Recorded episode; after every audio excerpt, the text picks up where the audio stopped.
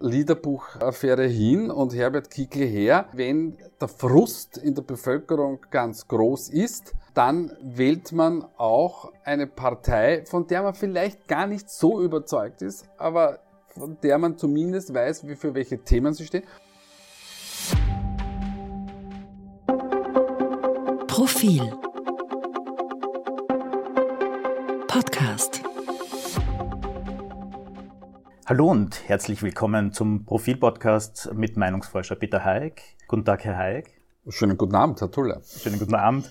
Mein Name ist Philipp Dulle und wir melden uns heute mit einer Spezialausgabe zur Landtagswahl in Niederösterreich. Es ist jetzt Viertel nach acht am Wahlabend. Das heißt, wir haben valide Zahlen aber da können noch ein paar Komma Prozentpunkte Verschiebungen. Wir haben einen hohen Auszählungsgrad, aber genau. noch kein Endergebnis. Genau. Ähm, Herr Haig, die ÖVP äh, mit Landeshauptfrau Johanna Mikl-Leitner kommt knapp jetzt äh, unter 40 Prozent zu liegen, verliert knapp 10 Prozentpunkte im Vergleich zur letzten Wahl 2018. Auf Platz zwei, da gibt es eine Verschiebung, da landet jetzt die FPÖ mit knapp unter 25 Prozent. Bekommt hier die ÖVP Niederösterreich nur den Unmut der Menschen zu spüren und äh, die Frustration über die Regierung oder hat man auch im eigenen Bundesland Fehler gemacht? Naja, man kann das natürlich nicht äh, zur Seite schieben und sagen, das ist alles bunt und alles international, aber die Rahmenbedingungen waren natürlich schon denkbar ungünstig für die ÖVP, das muss man schon sagen. Und zwar aus zwei Gründen. Das eine ist natürlich die Themenlage, mhm. ähm, die mit, mit Teuerung, Energiekrise, Asyldebatte und dann sind wir wieder bei den Landesthemen ORF Niederösterreich. Ähm, Themen, die schlicht und ergreifend natürlich sehr stark von außen ähm, auf, auf das Bundesland wirken. Auf der anderen Seite gibt es aber den Vertrauensverlust in das türkise Projekt, in die, in die türkise ÖVP. Naja, und da kann sich halt die, die ÖVP Niederösterreich nicht ganz abkoppeln, weil dazu sind die personellen Verquickungen viel zu stark. Also Karl Nehammer ist ja nicht, Bundeska nicht nur Bundeskanzler, war vorher Innenminister. Die ÖVP Niederösterreich hat eine ganz, ganz wichtige Rolle gespielt. Johanna Mikl-Leitner, ähm, äh, wir erinnern uns noch an das 2018er Wahlerfolgsfoto bei der Landtagswahl mhm. neben ihr Sebastian Kurz. Ähm, wir haben den Herrn Sobotka, der auch nicht ganz unumstritten ist. Also das heißt, es ist schon auch ähm, ein, ein ÖVP-Niederösterreich-Thema. Aber ganz klar, klassische Wahlkampfthemen haben so äh, eine nur untergeordnete Rolle gespielt. Wäre es in ganz, ganz ruhigen Zeiten abgelaufen, hätte wahrscheinlich die ÖVP auch Verluste hinnehmen müssen, aber sie wären nicht so stark ausgefallen. Sondern jetzt kommt der ganz wichtige Punkt. Mhm. Was ist daran selbst gemacht? Selbst gemacht daran ist, dass man die Wahl schlicht und ergreifend nicht vorverlegt hat. Jetzt mhm. weiß ich schon, das ist eine politisch... Wie Tirol quasi. Wie Tirol, genau. Das ist eine politisch-taktische Frage, mhm. keine inhaltliche Frage. Also es ist keine Frage, welche Themen wurden gesetzt in den letzten vier Jahren. Hat man sich ausreichend um die Windkrafträder bemüht und, und um, um Kinderbetreuungsplätze, sondern es ging schlicht und ergreifend darum, dass man einer gewissen Themenlage ausweicht. Mhm. Ähm, und das hat Günter Platter in Tirol geschafft, nämlich ähm, die Teuerung und die Energiekrise waren noch nicht voll entfaltet. Das kam erst knapp ein paar Wochen danach. Die Asyldebatte war erst im Anlaufen. Es gab den ORF Niederösterreich noch nicht. Und ich bin mir relativ sicher, dass wenn die Wahl eben Ende September stattgefunden hätte, wäre man wahrscheinlich solide bei na, sagen wir mal 42, 43 wahrscheinlich schon zu liegen gekommen. Es hätte schon Verluste gegeben, aber so stark wäre es nicht gewesen. Sie haben jetzt äh, auch Sebastian Kurz angesprochen, der natürlich 2018 äh, noch einen, einen, einen, Höhenflug hingelegt hat und das natürlich Auswirkungen auf Niederösterreich hatte. Hat das jetzt, war das jetzt quasi dann der Backlash mit allem, was da in den letzten Jahren passiert ist? Ja, wir können es am Punkt bringen. Wir können sagen, der, der Wahlerfolg in 2018 war nicht Johanna Mikl-Leitner zuzuschreiben, sondern das war Sebastian Kurz. Ja, sie hat schon ihren Anteil daran gehabt, aber normalerweise ist es so, wenn man nach einem so präsenten Landeshauptmann wie Erwin Bröll kommt, fährt man nicht gleich einen so großen Wahlerfolg ein. Ähm, das heißt, es war nicht ihr alleiniger Wahlerfolg damals und heute ist es auch nicht ihre alleinige Wahlniederlage. Aber am Ende des Tages ist sie die Landeshauptfrau und äh, sie, sie hat äh, natürlich die Verantwortung dafür zu tragen und nur zu sagen, ähm, wir können nichts dafür, naja, das ist dann ein bisschen gar billig, weil diese Machtausübung und ähm, dieses, äh, dies, dieses hart vorbeischrammen an wie, wie wollen wir es nennen, wenn wir den ORF Niederösterreich hernehmen, an, an, an, an doch einer, einer, einer sehr, sehr starken Ausweitung mhm. einer Partei in alle gesellschaftlichen Bereiche, da gibt es jetzt in der heutigen Zeit nicht mehr das Verständnis dafür und insbesondere dann gibt es dieses Verständnis nicht dafür, wenn man nicht erfolgreich die Probleme der Menschen löst mhm. oder zumindest ordentliche Antworten darauf hat. Denn was zum Beispiel das Thema Teuerung betrifft, das wird auch der Freiheitlichen Partei mhm. zugeschrieben. Jetzt haben Sie, wir haben ja äh, vor einer Woche einen Podcast veröffentlicht äh, zur letzten Sonntagsfrage, die Sie für Profil erhoben haben. Da haben Sie noch gemeint, ja, wenn die ÖVP in Niederösterreich so bei 40 Prozent zum Liegen kommt, dann kann man sich da quasi noch drüber retten. Ähm, ist das jetzt? jetzt ist der klassische Fall eingetreten mit, sagen wir mal, 39,8. Ähm, äh, die, die, man hat äh, natürlich die, die Symbolkraft der Zahl und natürlich ist es äh, vollkommen eine, eine vollkommene Nebensächlichkeit, ob man 40,2 oder 39,8 Prozent hat. Was ist denn die, die wirkliche Demarkationslinie? Die Demarkationslinie ist eigentlich der Verlust der Mehrheit in der Landesregierung. Mhm. Für die Hörer und Hörerinnen, wir haben in Niederösterreich eine Proporzregierung, aber einem gewissen Prozentsatz sind alle beteiligt. Es gibt neun Regierungssitze. Bis dato hatte die ÖVP fünf und jetzt, also bis dato hatte man sechs, Entschuldigung, und jetzt hat man den fünften auch noch verloren, also man hat vier, das heißt, es gibt keine Mehrheit mehr. Und damit äh, muss man sich einen quasi unter Anführungszeichen Koalitionspartner suchen und der wird aller Voraussicht nach die Sozialdemokratie sein. Also das ist, die, ist der wahre Machtverlust ähm, für die ÖVP, weil bis dato ist die ÖVP davon ausgegangen, naja, das, der, der fünfte Regierungssitz, das wird sich schon ausgehen. Ne? Das ist sich halt jetzt nicht ausgegangen. Und daher kommt die schlechte Stimmung, weil man die, muss sich mit einem Koalitionspartner äh, behelfen.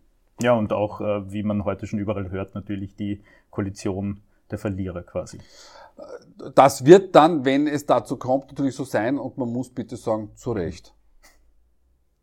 Jetzt hat die, die FPÖ mit Udo Landbauer stark zulegen können. Sind die Wählerinnen und Wähler, die die ÖVP verloren haben, direkt zur FPÖ gegangen? Also zu, zu ganz großen Teilen. Mhm. Also wir, wir haben uns das angesehen in den, in den Wählerströmen. Also jeder vierte freiheitliche Wähler von heute war 2018 bei der Landtagswahl oder 2019 bei der Nationalratswahl, das war ja relativ knapp beieinander, waren im türkisen Lager. Mhm. Und ja, da mögen sich ein paar noch zu den Neos gerettet haben und ein paar zu den Grünen, aber ähm, der, der, der Löwenanteil ging zur Freiheitlichen Partei. Dann sind natürlich auch ein paar ins Nichtwählerlager gegangen, aber das Signal ist ganz, ganz eindeutig. Mhm. Dass äh, Johanna Mikl-Leitner auf jeden Fall jetzt Landeshauptfrau bleiben soll, das ist eigentlich seit heute keine Gewissheit mehr. Können sich die Menschen eigentlich auch einen Landeshauptmann Udo Landbauer vorstellen? Naja, äh, es können sich jene einen, einen, einen Landeshauptmann Udo Landbauer vorstellen, die Johanna Mikl-Leitner nicht haben wollen. So, äh, was, was heißt das in Zahlen? Wir haben gefragt, soll, egal wie die Wahl ausgeht, soll Johanna Mikl-Leitner Landeshauptfrau bleiben? 47 Prozent sagen ja. 39 Prozent sagen Nein. Und das muss man sagen, das ist keine breite Mehrheit für eine, für eine Landeshauptfrau, mhm. die auch an Nimbus verloren hat. Das muss man schon sagen. Also von Werten eines, eines Erwin Bröll ist sie Meilen entfernt. Übrigens auch von einem Hans-Peter Doskozil. Ähm, so, jetzt ähm, äh, jene, die wir fragen, also jene 39 Prozent, die sagen, wir wollen das nicht, sagen, da haben wir die vor die Wahl gestellt, naja, Udo Landbauer oder, oder Franz Schnabel und das sagen 37 Prozent Udo Landbauer und nur knapp über 20 Prozent ähm, Franz Schnabel, was für die Sozialdemokratie ja schon wieder ein, ein, ein, ein, ein eine Knackwatschen ist, mehr oder weniger. Und äh, es zeigt halt, dass ähm, Liederbuch-Affäre hin und Herbert Kickl her ähm, wenn, äh, wenn der Frust in der Bevölkerung ganz groß ist, ähm, dann wählt man auch eine Partei, von der man vielleicht gar nicht so überzeugt ist, aber von der man zumindest weiß, wie für welche Themen sie steht, wo man den anderen, insbesondere den Traditionsparteien, weil auf Grün und Neos kommt es noch nicht an, ähm, eine, eine gewisse Botschaft ausrichten kann. Klassische Denkzettelwahl. Eine, ich würde sagen, das ist eine klassische Denkzettelwahl. Mhm. Ähm, die SPÖ fällt ja hinter die FPÖ und kommt, kommt nur noch knapp über 20 äh, Prozent. Der rote Hanni hat also nicht wirklich gezogen. Der rote Hanni hat von vornherein nicht gezogen, ähm, aber jetzt lassen wir das, der rote Hanni weg, sondern ähm, man hat auch tatsächlich im Wahlkampf ähm, Franz Schnabel als Landeshauptmannkandidat positioniert. Das war mit Verlaub ein Fehler. Mhm. Warum war das ein Fehler? Ich kann in einem Wahlkampf nur jene Personen oder Themen in den Vordergrund stellen, die auch die nötige Resonanz bei meinen Kernzielgruppen als auch bei sogenannten affinen Wählern ähm, ähm, eine Resonanz erzeugt. Und man wusste eigentlich die ganze Zeit, das ist bei Franz Schnabel nicht der Fall. Also das, das ist halt einfach so. Das ist auch überhaupt nichts Schlechtes. Das war nämlich bei Alfred Gusenbauer auch so. Mhm. Und dann wurde er trotzdem Bundeskanzler. Aber wenn ich mich denn, aber Alfred Gusenbauer hat man damals, können sich schon die wenigsten wieder daran erinnern, aber damals hat er geheißen, put him in a team. Weil man wusste, er, er, er als Person trägt das nicht. Und bei Franz Schnabel hätte man das eigentlich auch machen können. Und das ist das eine Problem. Aber wir wollen es nicht nur auf die Person Franz Schnabel beziehen, weil das wäre äh, nicht ganz fair. Sondern das nächste Problem war, dass die Sozialdemokratie laut unseren Wählermotiven zwar für das Thema Soziales steht, aber nicht für das Thema Bekämpfung der Teuerung. Mhm. Und dieses Thema kommt bei einem Freiheitlichen vor. Mhm. Und jetzt sei Und Sozial ist halt so schwammig, oder? Das na, ist halt ja, erstens das, aber, aber zweitens, die, die wirklich wichtige Erkenntnis, wenn die Kritiker der Freiheitlichen Partei glauben, das ist nur die mhm. Ausländerpartei, mhm. dann schneidet man sich ganz gewaltig, weil sie schafft es auch im Bereich Soziales einfach ähm, ähm, Wähler und Wählerinnen, insbesondere aus dem sozialdemokratisch affinen Milieu, anzusprechen. Also das heißt, die, die Freiheitliche Partei ist deutlich breiter aufgestellt. Natürlich spielt beim sozialen Thema die, die, die, die Ukraine-Sanktionen hinein, das, das, das bringt die, ÖVP, äh, die, die Freiheitliche Partei sehr, sehr gut auf den Boden. Mhm. Aber es, nein, es ist nicht nur Haut zur Sauce. Mhm. Wenn wir jetzt eben nochmal zurückspringen äh, auf die Freiheitlichen und auf diesen äh, Erfolg in Niederösterreich, das heißt, dieser Erfolg von Udo Landbauer, der ist nicht nur ein, auch ein Erfolg von Herbert Kickel, natürlich auch, weil der führt ja in der aktuellen Sonntagsfrage, ähm, die Sie vor einer Woche mhm. erhoben haben, äh, ganz klar, äh, sondern das hat man, das hat die, die Partei auch im, im Land Niederösterreich gut gemacht. Naja, wenn ich Sie richtig verstehe. Der, der, der, der Erfolg hat, hat in dem Fall wirklich mehrere Väter. Ähm, und zwar einerseits äh, Herbert äh, Kickel, der die Partei repositioniert hat, der mhm. nach Ibiza sie wieder aufgebaut hat. Das kennt er übrigens schon aus dem Jahr 2005 ähm, äh, oder 2006. Das, das ist nicht ganz neu für ihn, damals mit Heinz-Christian Strache. Jetzt ist er selber an der Spitze. Er hat die Partei äh, ordentlich positioniert. Er spielt die klassisch Anti-Establishment-Linie. Das ist das eine. Das zweite ist, die, die Themenlage war wie gemacht. Und das sieht man, wenn man es, und das ist politisch wertfrei und nur politisches Handwerk, über das ich jetzt spreche. Aber wenn ich für die Wähler bei gewissen Themen klar erkennbar bin, wenn diese Themen mit einer gewissen Emotionalität und Stärke ausgestattet sind, dann und die Themenlage dann auch dafür gemacht ist, dann fahre ich die Ernte ein. Das ist übrigens ein Unterschied zu den Grünen, da kommen wir dann noch vielleicht kurz dazu. Ähm, also das heißt, wir haben Herbert Kickl mit der Repositionierung, wir haben die Partei, die ganz klar thematisch erkennbar ist und die Themenlage war, war wie gemacht für die Freiheitliche Partei. Und dann auch noch Udo Landbauer, der das relativ trocken äh, nach Hause gespielt hat das macht, es ist ganz simpel, das macht den Wahlerfolg aus. Noch hinzu kommt ist, dass die beiden Traditionsparteien, eigentlich muss man sagen, sind die Freiheitlichen ja auch eine Traditionspartei, weil die gibt es auch schon ja. seit 1941 mit dem Vorgängerverband der, der, der, des VDU. Aber wenn, wenn ich eben keine Themenangebote auf der anderen Seite habe, wenn die Personen, und Johanna Mikl das auch nicht so stark, wenn äh, es hier ein Vakuum, auch ein Führungsvakuum gibt, na, dann passiert genau sowas. Mhm. Was bedeutet eigentlich der dritte Platz jetzt äh, für Pamela Rendi-Wagner in der Bundespartei? Naja, es bedeutet, dass natürlich der Druck steigt. Äh, kurzfristig wird, wird gar nicht sein, weil man wird sagen, intern wird man sagen, am 5. März ist Kärnten, am 5. März Peter wird Kaiser. Peter Kaiser Landeshauptmann. Nur der Peter Kaiser ist auch kein, ähm, kein Unterstützer von Pamela Rendi-Wagner oder kein so starker Unterstützer mehr, wie es war, weil er hat ja unlängst äh, gesagt, dass die, die, die Entscheidung über die Spitzenkandidatin oder Kandidatin für die Nationalratswahl wird zu einem späteren Zeitpunkt erfolgen und hat sich aber nicht klar für sie mhm. ausgesprochen. Aber da wird das gut gehen. Aber dann kommt Salzburg. Und in Salzburg hat man auch als Sozialdemokratie gute Chancen, aber der dortige Spitzenkandidat David Egger, der sehr gut angeschrieben ist bei der Bevölkerung, ist ein Tosco Zillmann, also ist jetzt sehr verkürzt, mhm. aber propagiert immer auch die, die Politik aus dem, äh, aus, aus dem Burgenland, das ist klar auf Tosco Ziellinie, auch, dem, auch mit thematischen Inhalten. Mhm. So. Und naja, das, das wird halt ein, ein, ein spannendes Spiel, aber der, der, Druck für sie steigt. Natürlich ist sie nicht für den Misserfolg in, in, in Niederösterreich ähm, ähm, äh, verantwortlich, aber bekanntermaßen ist das egal. Also wenn man einen Lauf hat, dann hat man einen Lauf, sowohl einen positiven als auch einen negativen und der wird dann einfach der Bundespartei auch zugeschrieben werden. Das ist halt einmal so.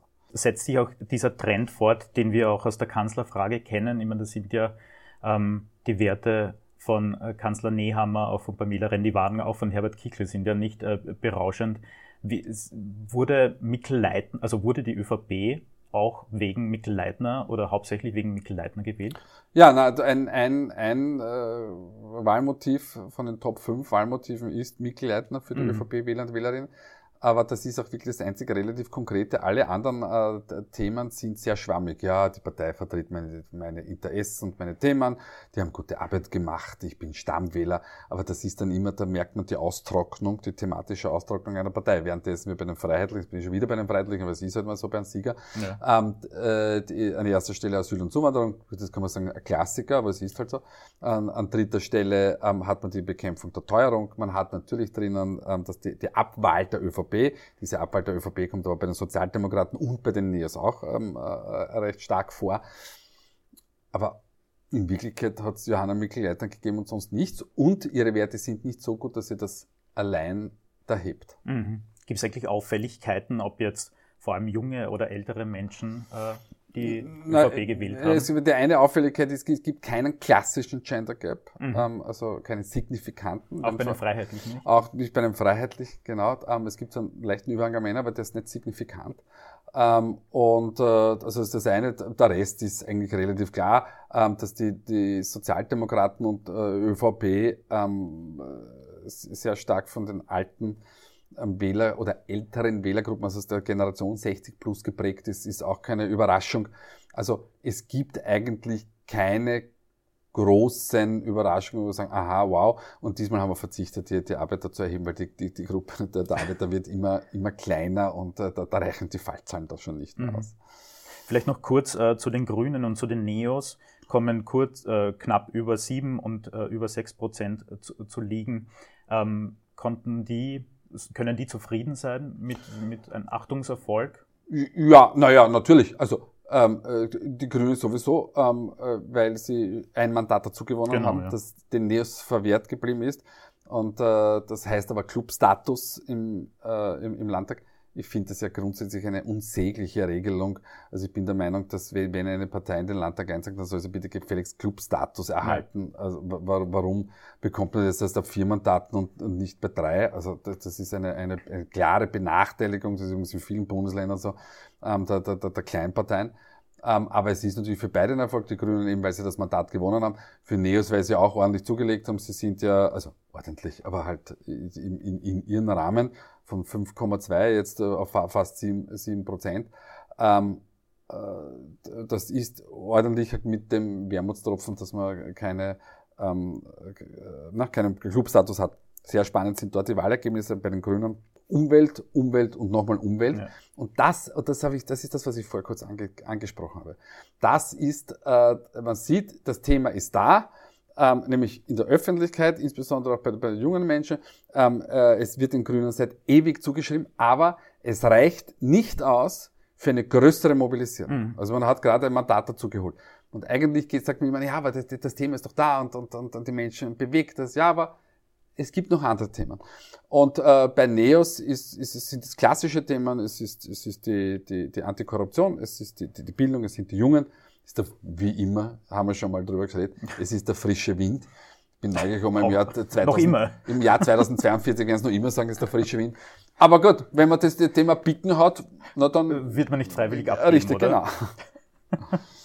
wenn das Ganze jetzt heute schon irgendwie eine Denkzettelwahl war, war dann, was war denn eigentlich trotzdem der Hauptgrund für die Nichtwählerinnen und Wähler, nicht zu, zur Wahl zu gehen? Na, da, da gibt es einen, einen, einen großen, also einen großen, einen relativ großen Unterschied zu früheren Wahlen. wir, normalerweise hat es gesagt, ja, ich habe keine Zeit. Und äh, also man hat so gemerkt, so eine, eine gewisse Wurstigkeit. Mhm. Ja? Und das ist anders. Also wenn wir insbesondere die ersten drei Wahlmotive zusammenfassen, dann kann man das ganz einfach sagen mit, es gibt einen großen Frust. Also die, die zu Hause mhm. geblieben sind, haben echt einen Grund, warum sie zu Hause geblieben sind, ähm, weil man einfach schlicht und ergreifend äh, nicht äh, den Menschen glaubt, äh, oder den Politikern und Politikerinnen glaubt, dass sich was zur Besseren verändert, die sind alle korrupt und so. Also die sind wirklich auch gefressen. Mhm. Vielleicht noch äh, eine Bonusfrage zum Abschluss. Wünscht sich eigentlich irgendjemand Alt-Landeshauptmann Erwin Preul zurück? Ja, das haben wir für die Kollegen von ATV und Puls 24 gefragt. Spannende ähm, Frage. Ja, und das Lustige ist, die haben wir schon 2018 auch gefragt. Und schon 2018 wollte ein Großteil ähm, Erwin Preul nicht zurück und das hat sich okay. nicht geändert. Es gibt nur eine Gruppe, die, die es eher haben wollen würde. Das sind wiederum die ÖVP-Wähler und Wählerinnen. Und das sollte aber ein Warnsignal für Johanna Mikl-Leitner sein. Mhm. Herr Haig, vielen Dank äh, für die Wahltagsanalyse. Äh, liebe Hörerinnen, liebe Hörer, wir haben zur aktuellen Sonntagsfrage auch noch einen Podcast aufgenommen. Den kann man sich noch immer anhören. Der ist erst eine Woche alt. Das verlinken wir auch noch in den Show Notes. Herr Haig, äh, vielen Dank für diesen spätabendlichen Einsatz und wir hören uns wieder im Februar. Das ist korrekt. Dankeschön. Danke.